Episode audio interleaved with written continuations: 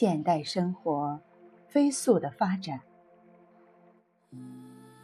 人的一辈子再不是蜷缩在一个小村或一个小镇，而是纵横驰骋，漂洋过海。所接触的人不再是几十亿百，很可能成千上万。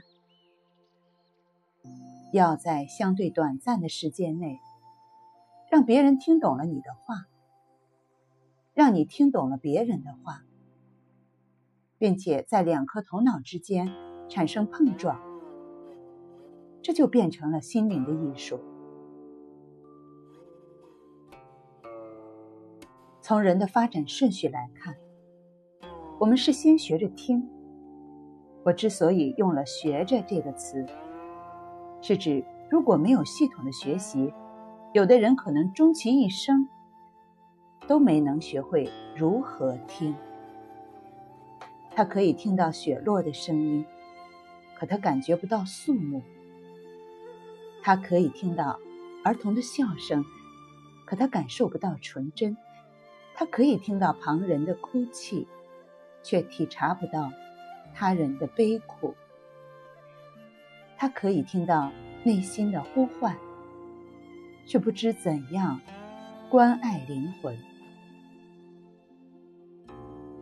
从婴儿开始，我们就无意识的在听，听亲人的呼唤，听自然界的风雨，听远方的信息，听社会的约定俗成。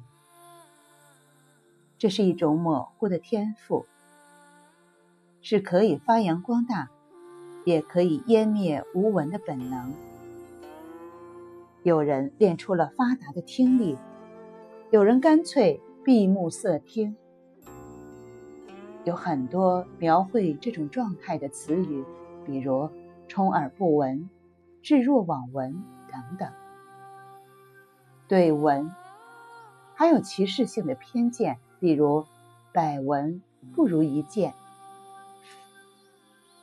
听是需要学习的，它比说更重要。如果我们没有听到有关的信息，我们的说就是无的放矢。轻率的人容易下车伊始就哇里哇啦的说，其实沉着安静的听是人生的大境界。只有认真的听。你才能对周围有更确切的感知，才能对历史有更深刻的把握，才能把他人的智慧给予己身，才能拓展自己的眼界和胸怀。读书是一种更广义的倾听，你借助文字倾听已是哲人的教诲，你借助翻译。得知远方异族的灵慧，倾听使人生丰富多彩。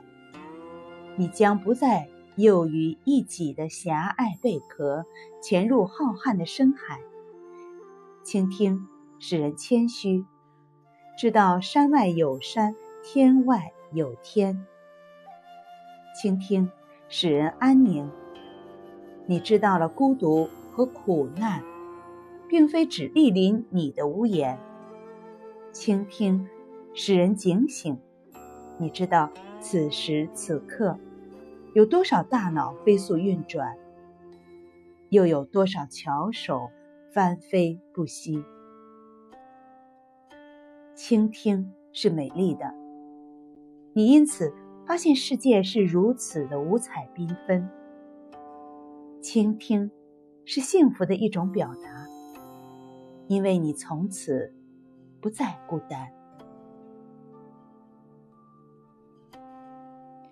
倾听是老老实实的活，来不得半点虚假和做作。倾听是对真诚直截了当的考验，所以，如果你不想倾听，那不是罪过；如果你伪装倾听，就不单是虚伪。而且是愚蠢的。年轻的朋友们，让我们学会倾听吧。当你能够沉静的坐下来，目光倾城的注视着对方，抛弃自己的傲慢和虚荣，微微前倾你的身姿，那么，你就能听到心与心的碰撞，你就能听到那清脆的音响，宛若风铃。